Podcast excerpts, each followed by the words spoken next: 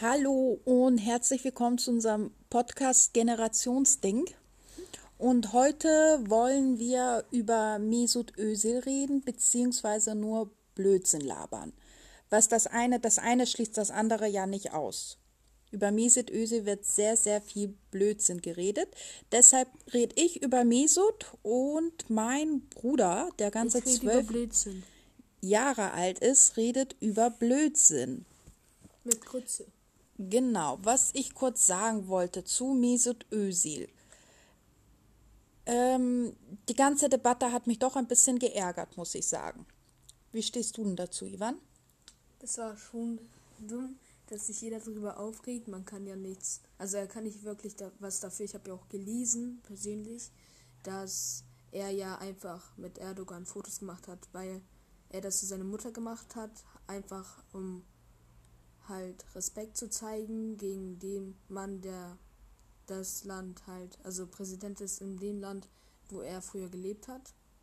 Für den Posten sozusagen, für das Amt.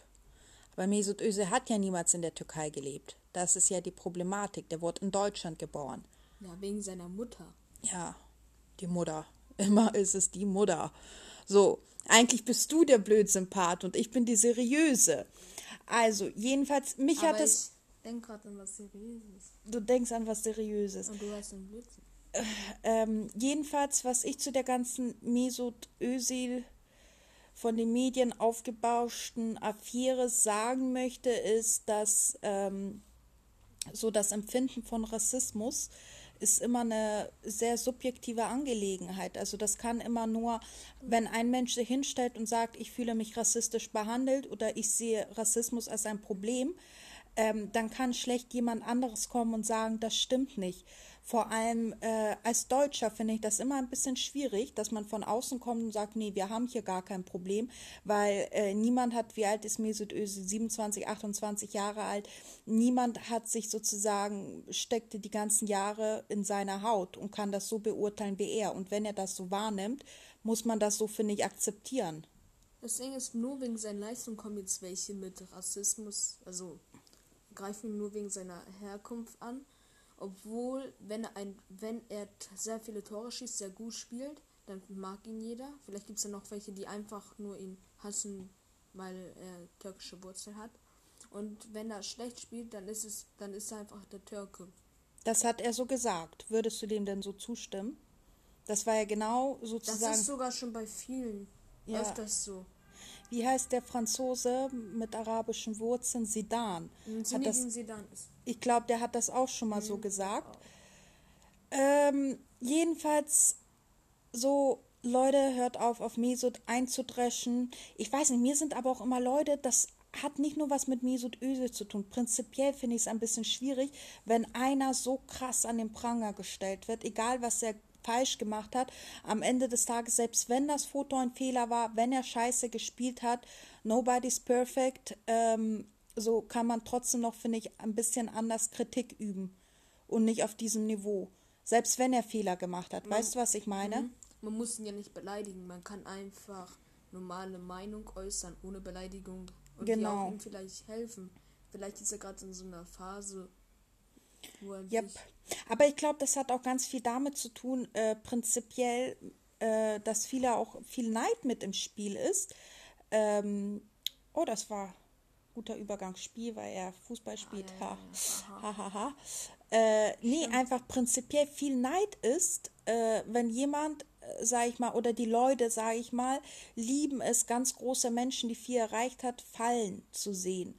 So, weil seien wir mal ehrlich, Mesut hat so viel erreicht wie andere nicht in ihrem ganzen Leben und der ist unter 30.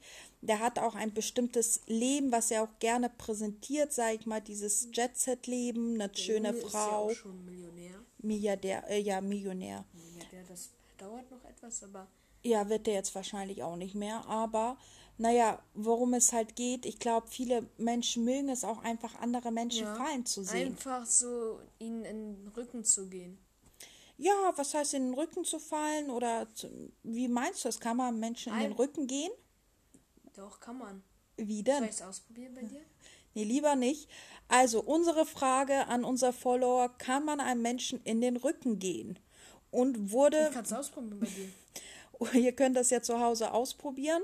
Viel Spaß. Und wurde Mesut Özil in den Rücken gegangen? That's the question. Ja, So. die gehen, hacken alle auf ihn ein. Ja, So, manche sind einfach so, wenn er gute Tore, wenn er gerade krass spielt oder gut spielt, ja, wir lieben dich und dann hacken sie noch auf ihn rum, wenn er schlecht spielt oder wenn er gerade äh, nicht so eine gute Phase hat. ja. Jedenfalls, Leute, das war kurz unser Statement zu Mesut Özil. Mehr Humanität und mehr Verständnis für Mesut Leute. fordern, fordern wir. Und ja, das war die erste Ausgabe von Generationsdings, äh, unserem Podcast. Ich, äh, Irina, 27, habe heute Geburtstag, Leute.